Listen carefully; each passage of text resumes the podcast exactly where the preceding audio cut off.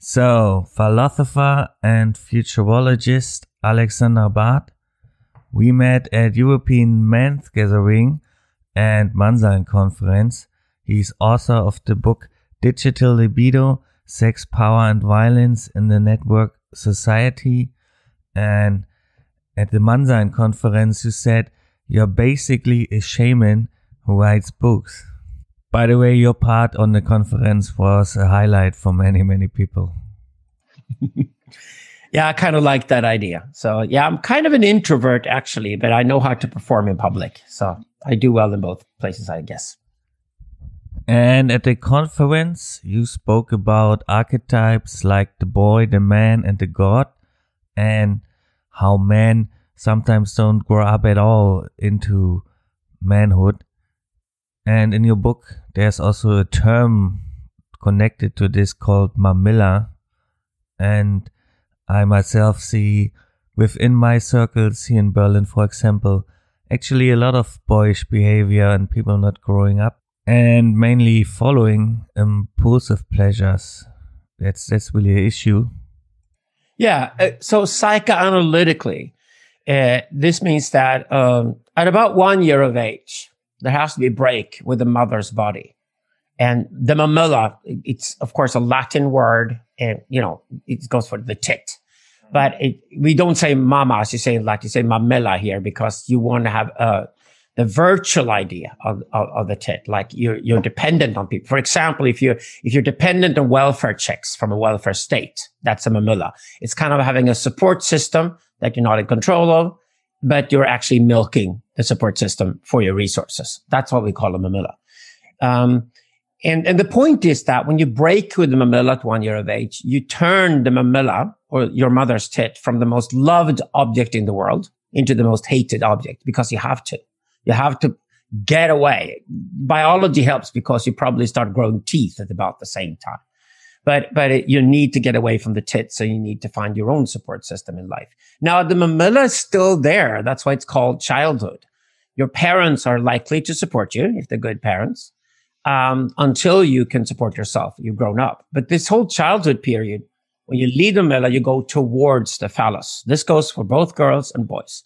And the phallus here the male body represents something different from the mother's body. So this d- difference between the mother's body, which you come from, you come originally from the matrix, you come out of the womb, you go from the womb of the matrix to the mamilla when you're born, which really is there to signal to the mother that the mother and the child are two different entities. But your own separation from the mother's body, so you're a different entity than her, only happens when you're about one years old. And, and at one year of age, you have the separation from the mamilla. Then your childhood, it's like this, it's the pendulum between the mamilla and the phallus. So the father figure or, or the male figure is something distant. The father or, or the phallus represents the world out there. It's somebody who's out there in the world conquering and, and you know protecting and providing and, and basically somebody who delivers resources so you also discover when you leave the mamilla that the milk from the breast that was just magically there for a year actually came from the breast because somebody else supported that system. There had to be a phallus that supported mamilla. The way Freud describes it, Sigmund Freud, is that he basically sees it as a an Oedipus or an Electra complex. That means that you you envy the mother for getting the attention of something else, or you envy this other thing the mother is attracted to because it isn't you.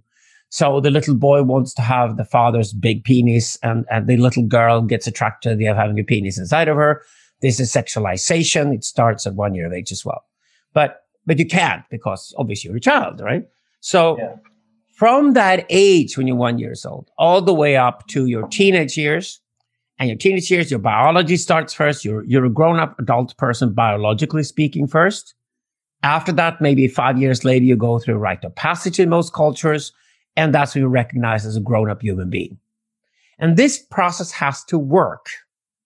What we've done in contemporary society is that this called what's called the phallic intrusion at one year of age. It's not really happening there. The father is too much like the mother. It looks like a second support system that's similar to the mother figure. The father isn't as distant as he should be, so the function of the phallus doesn't really happen.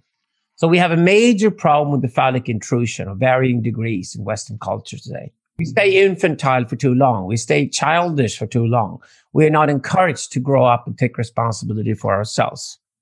So this process is out of sync and that creates enormous attention in society. Yeah, the phallic intrusion, I think not everyone knows what that means. The phallic intrusion means that the phallus is suddenly present in your life when you're one years old. It disturbs the fantasy that you had that child and mother were united forever. So, so the child did not have a sense of a self. The child was just a, an appendix to the mother's body and the mother's body would be the world. And suddenly, because that breaks up, because the phallus breaks that fantasy and suddenly reality is thrown into the picture. And the first sense of reality is this sexualization of, of the grown-ups. it's mm-hmm. very, very, it happens very, very, it's, it's almost like a shock to the system, but it also forces the child because it's no longer mother. It's non-mother. It's also not father yet. It's non-father. So the child is neither mamilla nor phallus. It's in a state where it cannot support anybody else except take the milk from the mamilla and strive towards becoming phallus. This is the phallic intrusion. Now, of course, that means the teenage rebellion that we talk about in psychology all the time should really be called the rebellion against the phallus because you have to stand up against the idea that your father or, or men in general know absolutely everything and they're attractive to women and all that. And you have to stand up to that so you can become your own man. And this is why I talk about boy, man, God, because gods in, in the general sense are just they're men who have succeeded at living. It, the gods are, are the ones who've lived a full life. They've succeeded everything they set out to do. We call them heroes, for example. You know, you read comic, super comic book here, uh, comic book superheroes. You know, just like boys read about these men that are heroic when they when they, when they grow up, and that's what they strive for. That's what the phallus is. And since your father can't live up to your ideals, you break with him as well. And that's also important for you to become a, an autonomous self, become a grown up human being. So, who is a god these days? What would you say? That's the mm-hmm. problem. Friedrich Nietzsche wrote about this in the 19th century. He literally meant he mm-hmm. wrote about the death of God. He wrote about in a society where he saw the ideals would have disappeared. And there'd only be cynicism and nihilism left because he had nothing to strive for. And I think this is especially damaging to men, more so than women because men have to look up to something. They have to get a direction, which is called phallic direction. You've got to get a mm-hmm. direction of what you want to achieve and where you want to go. And another mistake we make is that in case we do have a phallic direction in our lives today, it's almost always individual. It's about you and about the goals you set for yourself. Like if you were in some kind of constant competition with all other men. And that is a massive tragedy. I always tell people that if Friedrich Nietzsche was the one who declared that God was dead, then hopefully Alexander Bard and Jon Söderqvist, mm-hmm. my co-writer, will be the philosophers who declared the individual is dead. I think even Michel Foucault claimed in the 1970s that that was his mission in life as well as a philosopher, was to claim the death of man. Mm. What we mean with that is that the death of the individual. I, I want to declare that in my work because we are tribal human beings. Men collaborate What's important for you as a young man when you be declared an adult, when you're 18 years old, you've gone through the rite of passage, is that you find a gang of other men your own age. You can then support yourselves. And when you, you, you delivered on that promise, when, when it turns out you survived and, and you delivered and you could support yourself and your brothers, then you go back out in the world to deliver an abundance. And when men deliver an abundance, when they deliver more than they need, they can support a woman. And they can they can they can have a female lover and they can also be fathers and they can have, raise children. But we can't do mm. that until we can deliver that abundance and, and, that is the entire process as you go through when you probably are men in tribal tribal societies men men are allowed to have sex until they're about 25 years old women yeah. have their debut sexual debut earlier than men because women as soon as they can and they're declared grown-ups they go into breeding and they start breeding children, you know, giving birth to children. And they do that intensely in most cultures between they're about 18 years old until about 30. And when they're about 30 years old, they go into what we call the matriarchal state, which is that they start taking care of children that their younger sisters or even their daughters give birth to. That's how most societies operate. Whereas the men go out there in the world, deliver the protection and the provision, and come back and show an abundance. And that's why abundance is tied to eroticism. That's why if you go on a date with a woman, she will love the fact you pick up the bill and, you know, move the chair and show her you're a gentleman. And that will turn on a woman. That's, that's just a biological instinct that comes of the fact that man is support, supposed to protect and provide for the woman. So in tribal mapping, you're also speaking about the inner circle and the outer circle with women in the inner and men in the outer circle. And for today's world, it means men would collaborate and go out there, try to provide and, as you say, create abundance, like being helpful, being useful. We've disconnected this and, and it's the state that's done that. We have the same situation here in Scandinavia where I live and in Germany where you live. What we've done over the last 50 years is that we introduced the welfare state. And it turns out that men work a lot more than women do, at least paid work. And, and they also pay more taxes. And then the money is redistributed. And because women are responsible for reproduction, ultimately, a lot of the resources go to women. So women do not connect. Women get support from the government wherever they go. They don't connect that to the fact that men have worked hard for that to be possible. And then women work as hard as men do, but they often have been isolated in unpaid work. And because we, we, we created the capitalist system, where paid work is what we taxed, and men were mostly involved in paid work, and women mostly uh, involved in unpaid work, it made perfect sense to redistribute the resources to get a fairer system. That's why we started taxing our societies as heavily as we did. And we created a large state because of it to redistribute resources. But it, it lost the connections. For women, they lost the connection that men are actually out there in the world creating an abundance that will encourage women to go into the reproductive mode. So at, at the end of the day, I'm not, I'm not a conservative. I'm, I'm just, I just think that if we play around with our biologies, we should know what we're doing. And if we do it on a massive scale like we do in contemporary society, we get the current crisis. It doesn't make any sense to us any longer we've introduced so many different functions to the system now that the regular biological impulse that actually encourages men and women to be equals but have different roles has been put out out of the system and it's created a really fucked up system. That's why we have the huge divorce rates right now, especially here in Scandinavia and North America, where most marriages fail. This creates a very unsafe environment for children to grow up in. That means there's material abundance for the children to grow up in, but spiritually, they're very, very lost. So we have a spiritual crisis rather than a material crisis in contemporary society because we have, we have turned off these sort of social biological functions. We haven't replaced them with something that makes sense to us so we have a sense making problem here on a massive scale. That is, I say, the current crisis we're living with. So, what can men, maybe especially young men, do in this, as you said, spiritual crisis these days? Well, we have to create a spiritual awareness among men. I always say that religion is for men and spirituality is for women. And what I mean with that is religion originally was how we tamed young men so they could serve their community. And without serving your community, without contributing to society, men get totally fucked up. We have a major crisis, psychiatric crisis today among young men. We have bipolar disease on a level we've never seen before. We have uh, male depression on a level we've never seen before. And these psychiatric disorders are basically signaling systems that are warning us that if we don't fix this, it won't work. But let's go back to what we men are supposed to do. A society is never more civilized than the level at which women would love to give birth to children. That means men are ultimately responsible to women. We're ultimately responsible to the matriarch, the oldest woman of the tribe, because otherwise we're not allowed to have sex with women at all. We're denied that possibility if we do not deliver on our promise. That is why my philosophy is radically equal between the genders, actually prioritizes women over men. Because ultimately, at the end of the day, the matriarchal delivery station is what we're all responsible to. So that, that, that should be the horizon for our work. That should definitely be part of our work. That means to get there, we have to understand the current crisis and we have to understand that it's up to us.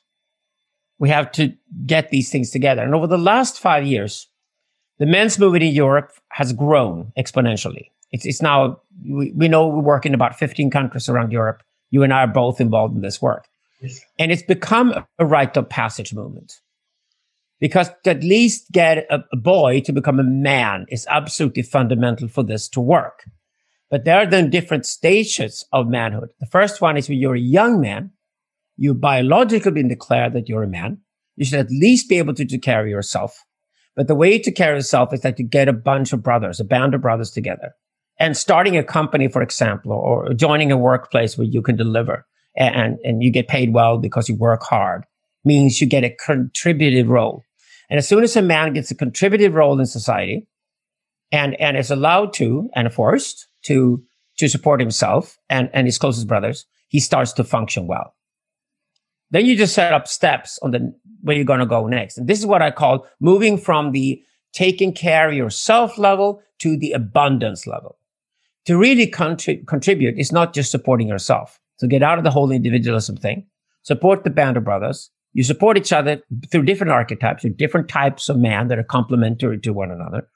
Then when you get through that five to 10 years later, you deliver on the abundance promise. That is when you usually historically become sexually active. You become attractive to women. You become the kind of man that women look up to. And that's when you get really sexually involved. You can have relationships with women and start delivering on your promise to women. But again, men should never operate alone. It's like the Marlboro man is, is the biggest myth of all. There is no man who operates on his own. That guy does not exist. It's a sort of modern American myth that I can take care of myself and I can run my own things. Well, that, that, that that's the hermit historically. The hermit is like a, a, a, monk who isolates himself for years to, to talk to God or whatever, usually to prepare himself to go back into the community because he can see the world differently from the outside. But the, the point with human beings is that we're deeply social. We're tribal. We always relate to ourselves from a community. And as men, we relate ourselves from the boys we used to be and the gods we possibly could be. Meaning that we're men in the sense that if we manage to live a full life and die with a smile on our face and pass on a heritage to the next generation that we help breed, then we're fully men. And then we can be regarded as divine. We can be regarded as, as idols to look up to by a forthcoming generation. So it's only after we die we can ever be declared to be lesser gods or be idols of any kind. And if we really succeeded in our lives and we're lucky and had a great support around us and worked hard, we can become these type of men that other men look up to. So my brother has a son now 10 months years old and he once said when a boy gets older he should be seduced by the father to go away from the Mamilla state or to go into another state, the next state instead of staying in this generosity in Mamilla state for for too long should be seduced and into growing into becoming. Yeah the art of seduction is incredibly masculine. Seduction is a word that we need to reconquer as men. We seduce women and we love to seduce women and hey, it works. When you learn the art of seduction, you become a lot more attractive because women love to be seduced. So women can respond with generosity. Generosity is the, is the female power at its absolute best. The mamilla that feeds us when we, the first year in our lives is generous women are generous. We, we, we get turned on by women. We get sexually attracted to women when they show generosity towards us. And this has been the problem, for example, with the sort of radical feminists that we've seen over the last 20, 30 years is that it's been cold, demanding. It hasn't been generous and warm. And it's a big turnoff. And that's why a lot of men have an impotence problem because they're confronted with women who, who meet them with aggression, passive aggression and coldness. And that's not at all what women are about. So for, even for the child here, it's important to remember this again, we go back to psychoanalysis. For the child, the child is non-mother. I mean, there's a vacuum there. It's like a void. It's very Hegel, by the way, very German philosopher, but the child experiences own identity as a void.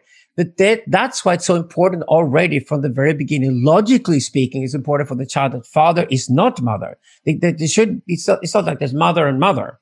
There's mother is non-self, so it's not you. Father is also not you. But father is most importantly not mother. So the father must represent something different than mother. Now, what would be the best thing you as a man could represent to a child as the child grows up? Well, since the child is coming from the mother's body, child has come out of the mother's body. The child is fighting to separate itself from the mother's body and get away from the mamilla. That's exactly, this is a logical operation. The phallus doesn't represent something that's better or bigger or anything than mother's body. It's just, it's just different. It, it's just the alternative. It is a body that doesn't give birth to children. So it must give birth to something else.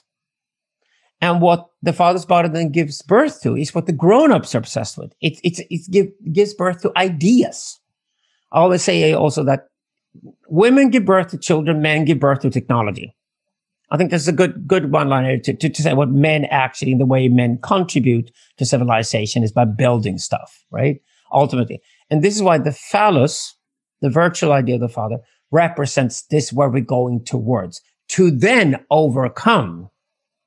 This is what we do at the end of our teenage years. When we get, when we, when we go through the rite of passage, that is the separation from the phallus. So we can become our own phallus.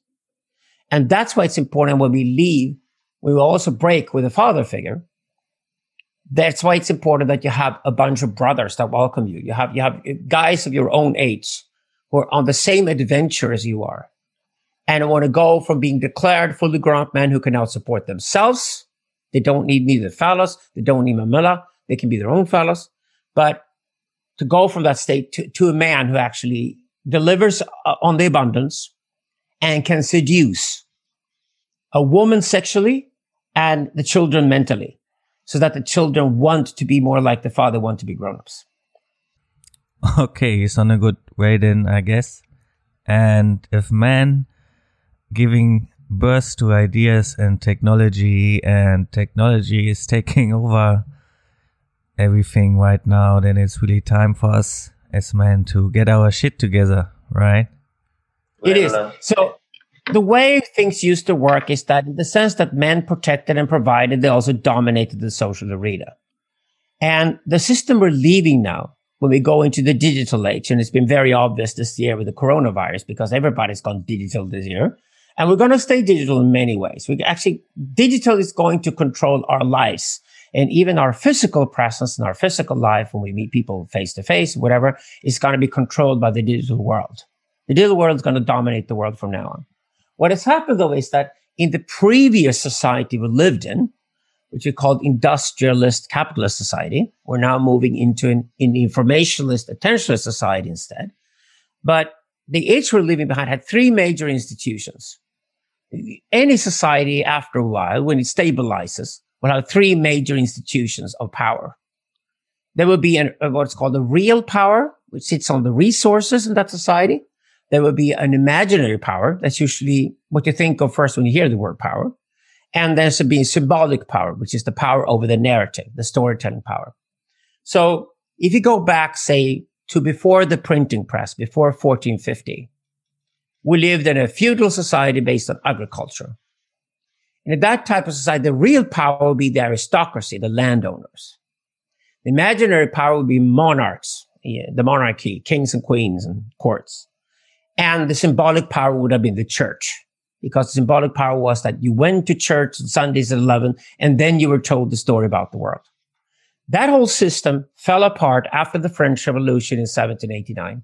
And it took quite a while, but with the Napoleonic structure in Europe in the 19th century, we started to invent a new triad, a new system where the real power was capital. It was the bourgeoisie, it was the people who owned stock in factories and industries. The bourgeoisie was this power. The second imaginary power became politics.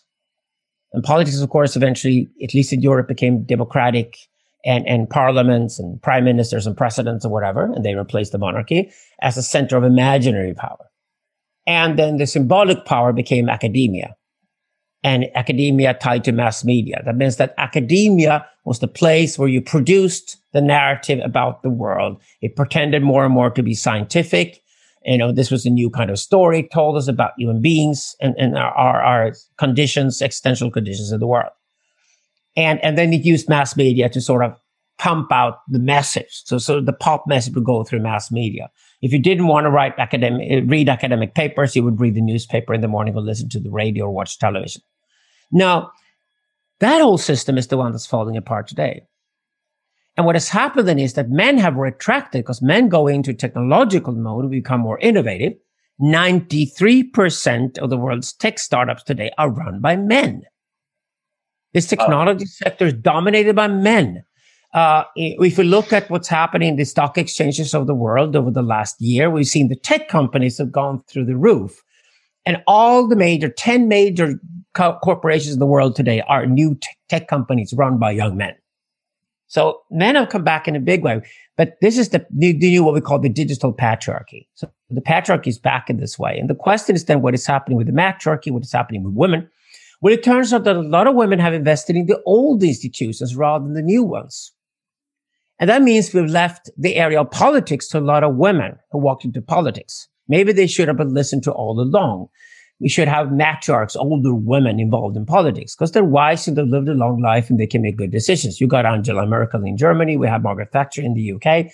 It often turns out that women step in, older women step in and take over and take charge of things when men fail. It comes to politics. So politics become this area where women have invested heavily. Women have invested heavily in academia. Uh, and that means we now have gender studies and we have radical feminism moved into academia. The social sciences have stopped being scientific. They become propaganda machines for very often bitter radical feminists who are now attacking men openly. It's very dysfunctional, right? And that's because academia is dying and nobody's reading academic papers any longer. The social sciences is no longer scientific. They're just propaganda institutions.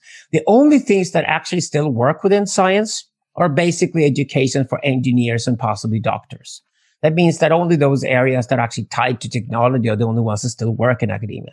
As for the rest of academia, it's become redundant. We're going to see massive crisis in academia over the next 10 to 15 years when people discover that if they want to learn something in life and then take a test and get a certificate, they've learned something, they can do all of that online. This would be a massive crisis for the world's universities and academic institutions. Just like mass media is dying too, because mass media is dying because we've all moved online. And we get our news online these days and we debate and discuss online. And because of algorithms, we can now find exactly what we're looking for online. So we no longer need advertising. We no longer need marketing efforts and we actually hate it. All these things are now dying. And those industries, like the advertising industry, the marketing industry are dying and they're dying by exploding first and becoming fundamentalist. You know, like fundamentalist Christianity, fundamentalist Islam, advertisers think they're more important than ever. Actually, we don't need them at all any longer. Algorithms have replaced them.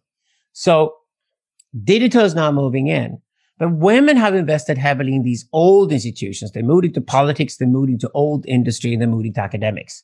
And now they're discovering that with the arrival of digital, suddenly a patriarchy is back because all the big tech companies are run by men.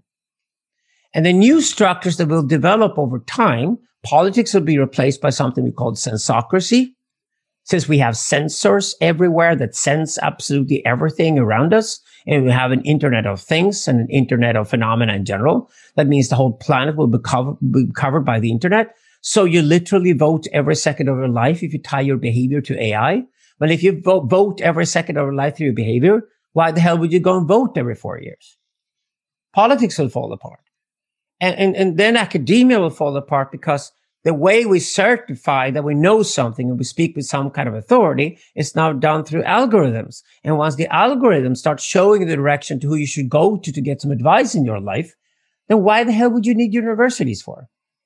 So it is the same paradigm shift as when we moved from the feudal agricultural society into the industrialist capitalist society. We're now moving from industrialism and capitalism, moving into a society of informationalism, which is all about data and the processing of data, and attentionalism, meaning that through my behavior, I give attention to things, and that ultimately determines what I consider to be quality in my own life. And since everybody does that, we're creating a whole new power structure that is not even built on money any longer. It's built on the principle of attention. Now, this means that men are going to come back in a big way but it also means that as long as the old institutions have a lot of power and influence and are very dysfunctional, we should we should expect these institutions to be run by very confused women because the men have retracted. So it's it's we haven't really figured out yet on where young men should look for guidance and advice.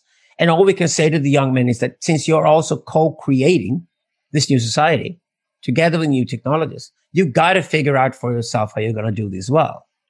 And obviously, when you look at guys like Mark Zuckerberg, they haven't done very well. Facebook is failing massively right now. So they didn't, they didn't build the tech companies with the proper spirit. That was the problem. So we need to replace all of the current tech companies with better ones. And they need to be built by young men. So why is it that women taking over those dead institutions, as you said, academia and politics? Is it like a transition function women inhabit, or what is it? We men have failed on the women. Uh, we failed to deliver the abundance properly. We've also created a huge welfare state that also creates confusing signals for women that they no longer need us. They, they get the state so they can live on their own and argue about who pays for the bills for the children and things like that. It is a very dysfunctional system. All of this should signal to us that this is no longer working. And the problem for women is that they work hard, certainly work hard in life, the problem is for women that they work hard in society. They work hard, but they are not risk taking. And because women are not risk taking, that means that they take the safe route towards what they think is success. That means women are far less likely than men to look at a new area that requires entrepreneurship to be conquered. They, they don't, they don't, they don't see the world as if there's a new territory to be explored.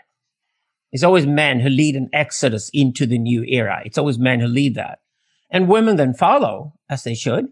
Uh, but when women are supposed to lead and lead where we're going, if women are expected to know the vision and have a strategy of where we're going to go as a society into the future, the problem is that women avoid risks at all times. They hate taking risks a woman always wants to have her back covered, right? If you go on a date with a woman and, and you got a seat by, by, by the wall and you got a seat opposite that, the woman will always expect that she gets to have the seat by the wall. Why? She'd also want to have other women sitting behind her back who can backstab her. That's how women operate, basically.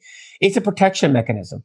Um, and it works for them as long as risk taking is not actually where the reward is located.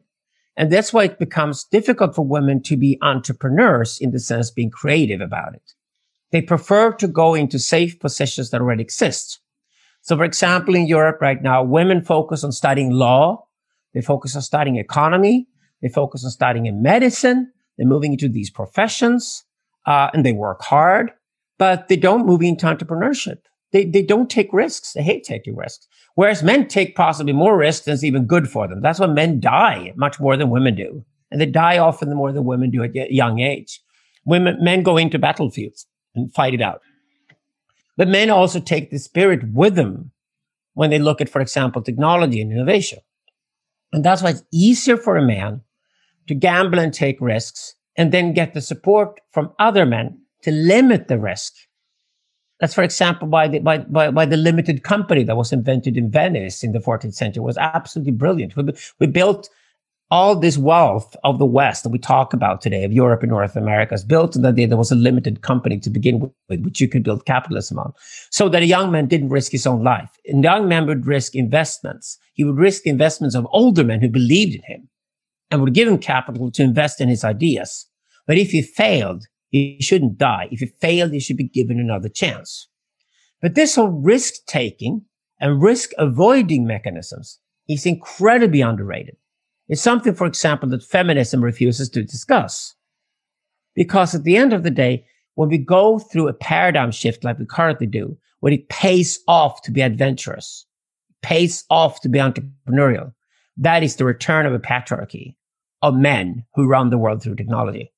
But they, it's not enough to just be successful in business, like a lot of men think today. We must also start to take responsibility for the imaginary power, what replaces politics. We have to tar- start to take responsibility for symbolic power, what will replace the universities, what will replace mass media. And in what way can we as men handle these new functions responsibly? And that's the kind of work that I do as a philosopher. So everything is going online, everything is going digital. So, um, is it correct to see uh, a attention war, so to speak, coming? I think it's already happening. Um, what digital has done is that it has put a, a megaphone into the mouth of about 8 billion people at the same time. We've never seen so much junk before in our lives. so the, the people, it's like people are uh, spewing out tons of shit all the time because people are communicating immensely, right? But they're also making their own commentaries on everything they do. But we have to remember that this was also the beauty of democracy. So the beauty of democracy was that through mass media, a lot more people could comment on the system. So the system had to become more plural. So we replaced the king as the dictator in our societies and democratize society, and we could vote for different politicians and vote for different parties. So power was more widely distributed in a society, and that created an abundance in itself because it created the potential for people to specialize in academics or specialize in industry or specialize in politics or specialize in mass media and do all these different things that had power. That was the power structure of the old industrial age. Now this is being dispersed even further. And the problem, though, is that we cannot have 8 billion people running the world through megaphones. We have to have some kind of power structure to this. And what then happens naturally is that it starts out as a flat society. Everybody has the same assets. Everybody can go online. Everybody has a Gmail account, a Facebook account, a Twitter account, whatever. None of these things cost anything. It operates towards zero cost. So it's way, made widely available. You can go to Kenya or Brazil or America or, or, or, or Uganda or where you like, doesn't matter. You will find people are online all the time. That means the creativity is now being dispersed as well. You no longer need Silicon Valley to start a new tech company. You can start it anywhere in the world, right? So this is dispersed power. But out of that system, you get an anarchy. And we cannot operate through an anarchy.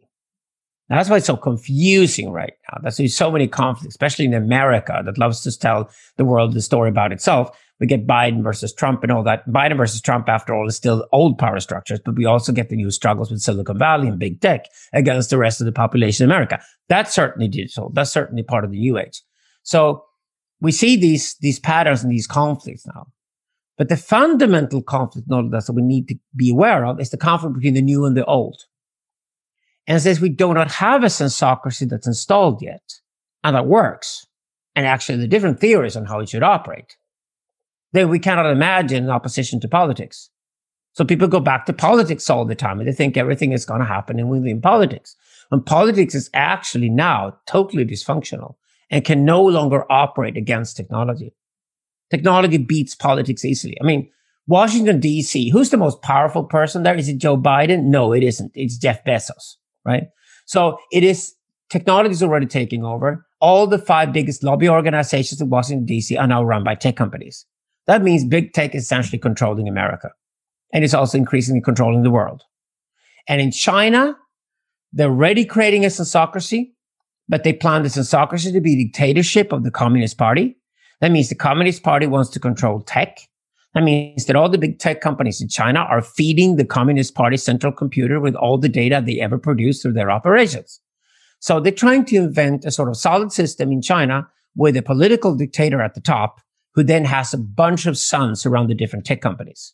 That's a kind of structure, confusion, digital age structure that China's trying to create. And we need philosophically to respond to that. For example, Jan Söderqvist and I are working with people in Korea, Taiwan, Japan, and India on creating a different model than the Chinese one, a model with more plurality and therefore more creativity and entrepreneurship to it. But it's also going to be fiendishly difficult to create such a model without concentrating power into one hand, which is what the Chinese are trying to do. This is an old discussion. Like, do you run a society through dictatorship and the dictate of a guy who's supposed to know more than anybody else? Or do you run a more plural society, more inviting, but also with larger risks involved? Because that's what you get. That's why a million people will die from COVID 19 in America and only a few thousand will die in China, although the disease originated in China. This is the problem with plural open societies. They also take larger risks as a whole. And when they move into a crisis, the crisis often gets worse. And we have to be honest about that. We're going to respond philosophically to the Chinese fantasy of the sensocracy. Then the third and last leg is what replaces academia. And academia and mass media will be replaced by something we call protopianism. And the protopians are essentially the creators. These, these are people who artistically create and surf on the new technologies and use new technologies to express themselves. And they will certainly be tribal. They will not be individualist. So we look at the current sort of tribal subcultures that we find online. And we see a lot of creativity coming out of these subcultures. And this is the future of protopianism. This is the future of education. This is the future of enculturation. So you become a cultured person. You become a fully grown up person mentally, culturally through the protopian products that will develop eventually. But we're not so worried about those. They will come quite naturally because there's tons of artistic people out there who know how to use new technologies. And if you look at companies like Netflix and HBO and the new way they do storytelling, you don't go to the movies any longer because you get these series that you binge watch on weekends and things like that. Well, that's already a new way of telling stories that is much more digital than the previous tell, way of telling stories was through mass media, including going to the cinemas. So storytelling is moving that direction already. So I'm not worried about the protopian aspect of this. I'm worried about the sensocracy versus politics aspect of it, because it's ultimately where, con- where power and control will remain, but it will move from a political to a sensocratic system. That's going to be very difficult. And we men need to step, step up because we're going to be at the center of that whole that whole move. Yeah. So, what should we do now? Like the people who listen to this podcast, of course, a lot of men. So, what what should we do now? The ultimate goal we're responsible towards is together make sure that we live in a society where women love to give birth to children. If we ignore that, we haven't learned the lesson for classical feminism we should learn. Okay? There's no, we can't avoid that any longer. Women now have the pill. Women are now much in control. And an issue that I never ever discuss with men is the issue of abortion, for example. I think abortion is best left to an issue between older and younger women. Okay. Leave it to the women. Don't have an opinion about it. You, you don't, you don't understand what it means to be pregnant. You don't understand what it means to give birth to a child. You, that's a mystery to you as a man. Just respect women for that. Leave that to women to decide, right? That is the ultimate horizon we must be responsible towards. In tribal society, you're not allowed to ever have sex with a woman unless the matriarch first gave her consent. The brothel madams control the world, essentially. So if we know that as the ultimate horizon, we know that our relationship towards women is absolutely fundamental. Now, as men, the number one thing is to find strong social bonds with other men. And there are two things you need. You need relationship with men your own age. You want to be popular among the men of your own age. So make sure you have a strong social network of men that are your own age. Now, if your wife takes you to dinner with another couple because she wants to see your best friend, and that's the guy you hang out with, you're no longer in control of that process. Social bonds are not created with other men that are thrown at you because they happen to be your neighbors. You got to go out there in the world and find the other man that you hang out with that you can be a man with. Never ever let your woman or your wife take that position. Never ever let your wife be your therapist. You become a mommy's boy in no second at all. At the end of the day, she will be disgusted with you and probably leave you. Women do not want to marry boys. They want to marry men. Okay. So to be a man, you need a strong social network of other men around you. You also need men that are older than you, that are wiser than you. They've been around longer than you have and your father is not enough. You need more men around you. You need fathers. You need older men around you. And you should especially look for men that are of the so, same archetype that you are. So the kind of man that you are, think of what kind of man you are and imagine you are successful with your life. And then look for and hope to find a man who is, has been successful within your archetype, probably some 25, 30 years older than you are. So he's ahead of you. So you can look at him as your mentor. And this is what we do in the men's movement. So please join the men's movement in Europe when you do it. Because in the men's movement, we are always talking about this as a social movement and it's based on men's groups. And if you, if you, we're involved with the men's group it's not necessarily your best friends. You should have your best friends anyway and socialize with them, and they're probably your own age. But a men's group has a variety of ages and complementary roles. So it's not necessarily the guys you hang out with all the time. These are the guys you, you see on a regular basis because they will call you out on your bullshit and expose it. And they will loving you, support you and take care of you so you can walk in the right direction in your life. And that's why I think the men's movement is very, very important. Yeah, I also have a mastermind group and the oldest is 56, I think, and the youngest 21. Yes, Yeah. that's really good. That's really And- good. and That's I the way to do it. Yeah, I think so too. And it has consequences if we don't have these kinds of circles. Like at the moment, I see a lot of people having this Corona wars and go deeply into theories and conspiracies and stuff like this. So I always tell men that astrology among women and conspiracy theories among men are equally common. That means the only difference between a conspiracy theory and astrology is hormones. most most conspiracy theories are basically astrology. So it's just like, yeah, they fall for this, and a lot of men get very engaged in these things. That's a lack of male leadership. You start fantasizing about a word world that is controlled by somebody, but it's not controlled by you. Well, then you failed. If you get involved in conspiracies all the time and you, you're not a part of these conspiracies yourself, you have no power over the world. That's just a lazy way of neglecting your own responsibility towards yourself by saying that, well, the world is controlled by these conspiracies. Anyway, I can do anything. Well, that's just boyish and lazy, right? So no, the world is not run by conspiracies. Eh, The problem is this one. There are no conspiracies. And that's what's actually really shocking to conspiracy theorists because they hate that the world is not controlled by somebody, but it isn't controlled by anybody right now. It's all up in the air. And we need a new proud digital patriarchy that delivers to women properly and make, make women happy enough to want to give birth to children. And, and without that, we will lose and we will lose ourselves in that process.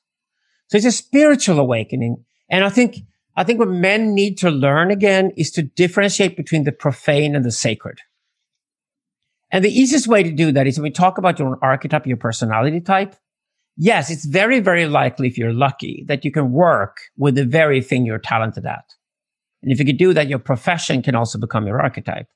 But your archetype can also be something you don't do for money. For example, being a father. You don't get paid to be a father. You actually pay for it. That means it's sacred. And, and the realms of sacred and profane, I think is something that's very important for men to make distinct. Become aware of the things you do in life because you get paid for them, whether you like them or not. This is what you get paid for. This is where the resources come from. This is where you create the abundance you're going to deliver to women eventually. It comes from here, right? But sacred, those are the things we usually do on a Sunday. Those are the things we do when we have time off. And that's why, yeah, there's nothing wrong in watching a really good Netflix series, but not if you do it every night. Yeah, you have your evenings to yourself. You can watch a good Netflix series. Well, invite a friend over and it's much more fun. And watch it with somebody else. But, and don't go into these computer games things when you're sitting isolated, just shooting, booming your things all the time and killing time. If you start killing time, you're certainly doing the wrong thing with your spare time. Because that's sacred time. Sacred time should be meaningful. And being social, hanging out with friends, dating girls or women, you know, all the things you could do in your spare time when you're a social human being are much better for you than just sitting alone to yourself. Loneliness is, is your own worst enemy. It's not only terrible when it's forced on you, it also makes you a smaller human being. And it also means that online we don't create this world around ourselves, right? Like a boyish behavior being the center of the universe online, but also collaborate and work in groups, even online, right? Yeah. And we should learn from the last 10 years. The 2010s was the last decade in this sense, but probably had to learn from these mistakes we made. So a lot of men ended up just doing shootout computer games on their own. They're not social at all. Just lonely. It's just endlessly repetitive. It's just killing time. Yes. Stop killing time. Do something meaningful with your life. Do something meaningful with your spare time. Just don't kill time. Get out there in the world. Don't sit alone. The other thing was what women did, and women made a terrible mistake. Yes, they did socialize, which was better, but they socialized in a completely empty, repetitive way. For example, with Instagram, eventually you had millions and millions of women posting pictures of themselves smiling all day long and posting pictures of babies and cats. Okay. It became so terrible, so mediocre that they're finally giving up and Instagram has already peaked and it's about to die. But women spent the last 10 years doing something completely meaningless we're just posting endlessly, posting the same types of pictures, pretending to be happy and successful in their lives, which is just a lie. And that's how women are suffering now from eating disorders and they're suffering from total breakdowns. They have all kinds of mental problems because of that, because they also didn't understand digital and use digital in all the wrong ways. And men are suffering from very often from a loneliness that leads into psychiatric breakdowns that young men suffer from today in society as well. So we're getting these disorders there are signals to us that we are not using the new technologies in a humane way. So we got to go back to fundamentally understand what does it mean to be human? And what does it mean to be human to interact in these new ways that we interact through today? How can we do that as well as possible? That's what we need to rediscover. And we've learned a lot. We've been in the digital realm for the last 30 years and we've learned what it isn't and what it should be. And we're now slowly discovering what it must be instead. And we're trying to create that kind of digital environment. So, yeah, work in groups and create real meaning instead of killing time is the thing to go, as you said. And and killing time would somehow be killing oneself in some sense anyway. And I have two more things to cover. In your work, you describe the inner and the outer circle, man and woman, you described the 4% outside of the circles, like the shamans, uh, the crazy ones, the diplomats. And you also described the gays and lesbian who are like go-betweens between men and women, communicator bridges and who understand both more. So that some religion are against gay and lesbian people means actually that they are against nature or life, right? Oh, yeah, yeah, yeah. Terrible. I mean, if we are around and we function the way we do, we probably have a role to play. You have no idea how many gay bartenders I've convinced in my life to become couple therapists and make even more money. And they start laughing. It, oh, you know, when you've got a problem with your woman and your marriage is falling apart, get a gay guy. because they will sit and laugh at you and your woman because they will understand both you and her. And it's impossible for you to understand your woman. It's usually impossible for her to understand you. That is often where sexual attraction starts. It starts with an impossibility. It starts with something that can never be overcome. Uh, that's what sexual attraction often is. So what I strongly defend is what I call the shamanoid and androgynous personalities. And the shamanoid personalities are at very outskirts of the entire tribe. So they're go-betweens between tribes. That's why the shamans also take care of religion for us. They talk to the gods so we don't have to talk to the gods ourselves. Religion often operates through that way in that the shaman, the shamans, or the shamanoid people take care of vertical communication with the outside world, which is religion. And they take care of horizontal communication with the outside world, which is diplomacy with other populations. So that's connections between tribes. They're the shamans, the shamanoid people. They are very similar to the androgynous. The only thing is the shamanoid people tend to be heterosexual. They don't have to. Most shamanoid people I met in my work are usually don't even understand the question. Well, why would I wake up in the morning to disqualify myself from fucking four billion people? What a strange idea. So the shamanoid people are very free in the sense that they're just sexual, period, right? They don't have bi or homo or heterosexuality, they're just sexual. But androgynous people are interesting. They, they, they are about 4% of the population that clearly show these sort of androgynous traits. And, and, and that's why I love them. I call them the gays and the dykes and the bun and the trannies, right? It, these are go-betweens. That, that's why women should be comfortable in the male outer, male dominated outer circuit. And that's often what I said. A lesbian with a bazooka gun is probably a really good woman to take away on the hunt if you're allowed right? So, and the same thing goes with the gay guys. The gay guys are tremendously useful in the fact that they take care of the relationship between men and women when those relations must not be sexualized. That's what gay guys are great at. They're also great at many other things. For example, we discovered when we did our men's events that we didn't want everybody to run around with cameras and take pictures or, or, have microphones and turn everything into media like you often do because a lot of the work is very sensitive. But we discovered early on that the guys you could really trust with having a camera with them to take pictures with love and care and be sensitive about it were the gay guys.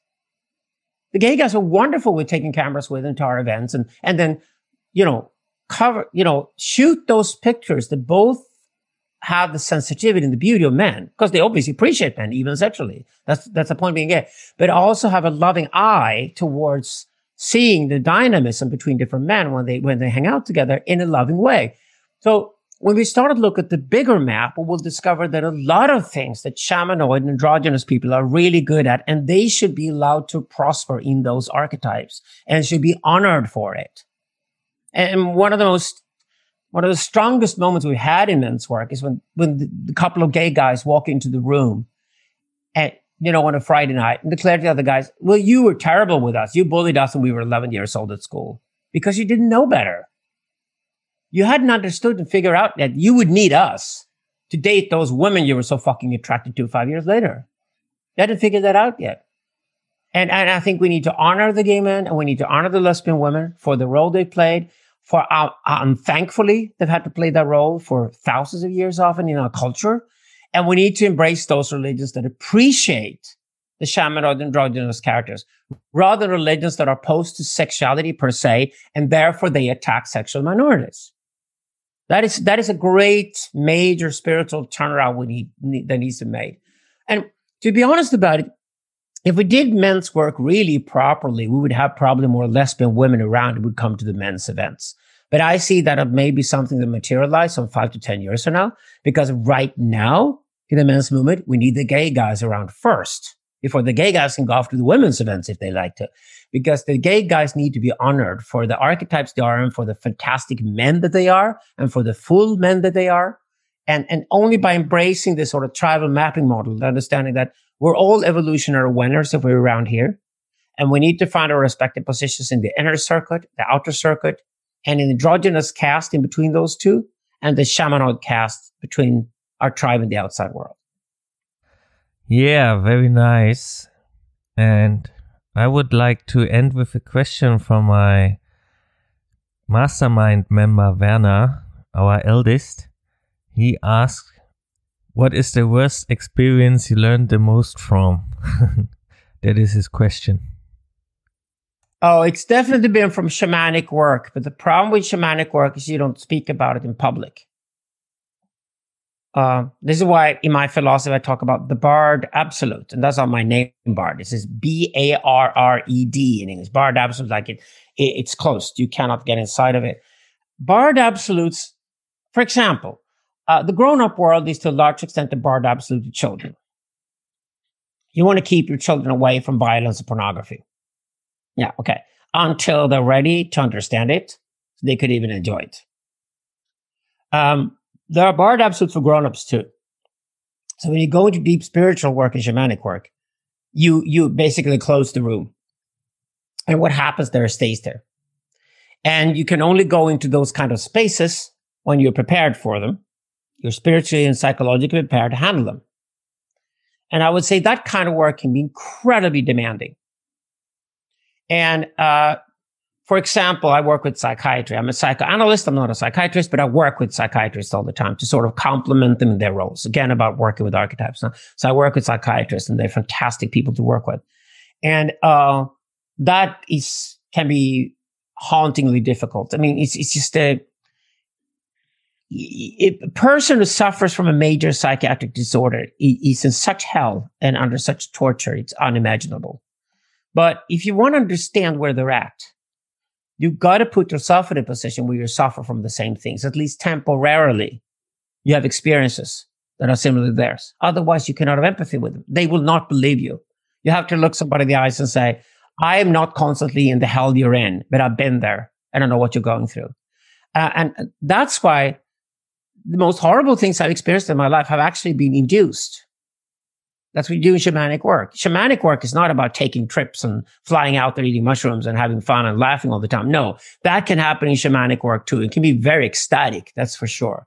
But shamanic work can also be deeply, deeply troubling and deeply, deeply horrible to be in because you have to go through the entire spectrum to understand how the world works. So I, would say these sort of organized induced states that I've been in have been my most horrible experiences in my life. Then mentally, yes. I mean, say you work with people's psyches and sometimes you can't just reach to people. Sometimes people, even you love, you cannot reach them. They live in such a dark place that they often consider suicide or something like that is the only option. And you can't even reach them. And no matter how powerful and convincing and empathetic and professional you are, you just can't reach them. And this kind of sense that you can't reach out to people that you really care about, I would say is also one of those most horrible states you can be in as a human being. But that's just the fact of life. I hope that's the answer he was looking for. Yeah, I'm pretty sure it is. And I think we covered a lot of ground and content and a lot of stuff to listen to. And it was a very nice ride. And yeah, I think you're very honest and clear about your points, which is also a reason why you get some pushback, like, for example, Jordan Peterson experiences, right? You start threatening people's careers because the careers are built on the wrong ground anyway. They shouldn't have careers. Then you have enemies. That, that's that that's just what happens. That's just a natural thing, but that's also to be expected. I would just I would just love to give one recommendation to, to men. When you're looking for leaders, when you're looking for older men to guide and lead you, always look for the authentic phallus and not for a fake phallus. So never believe a leader who tries to unify you with other people through hating something. That's terrible leaders. You had one in Germany called Adolf Hitler.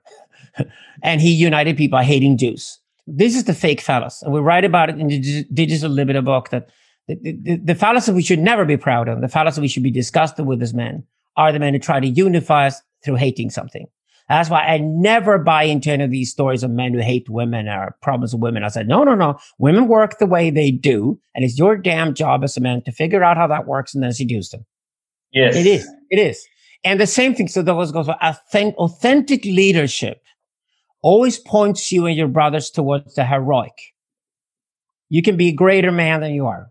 You have all these potential and you will only become that greater man that you want to be by collaborating with other men.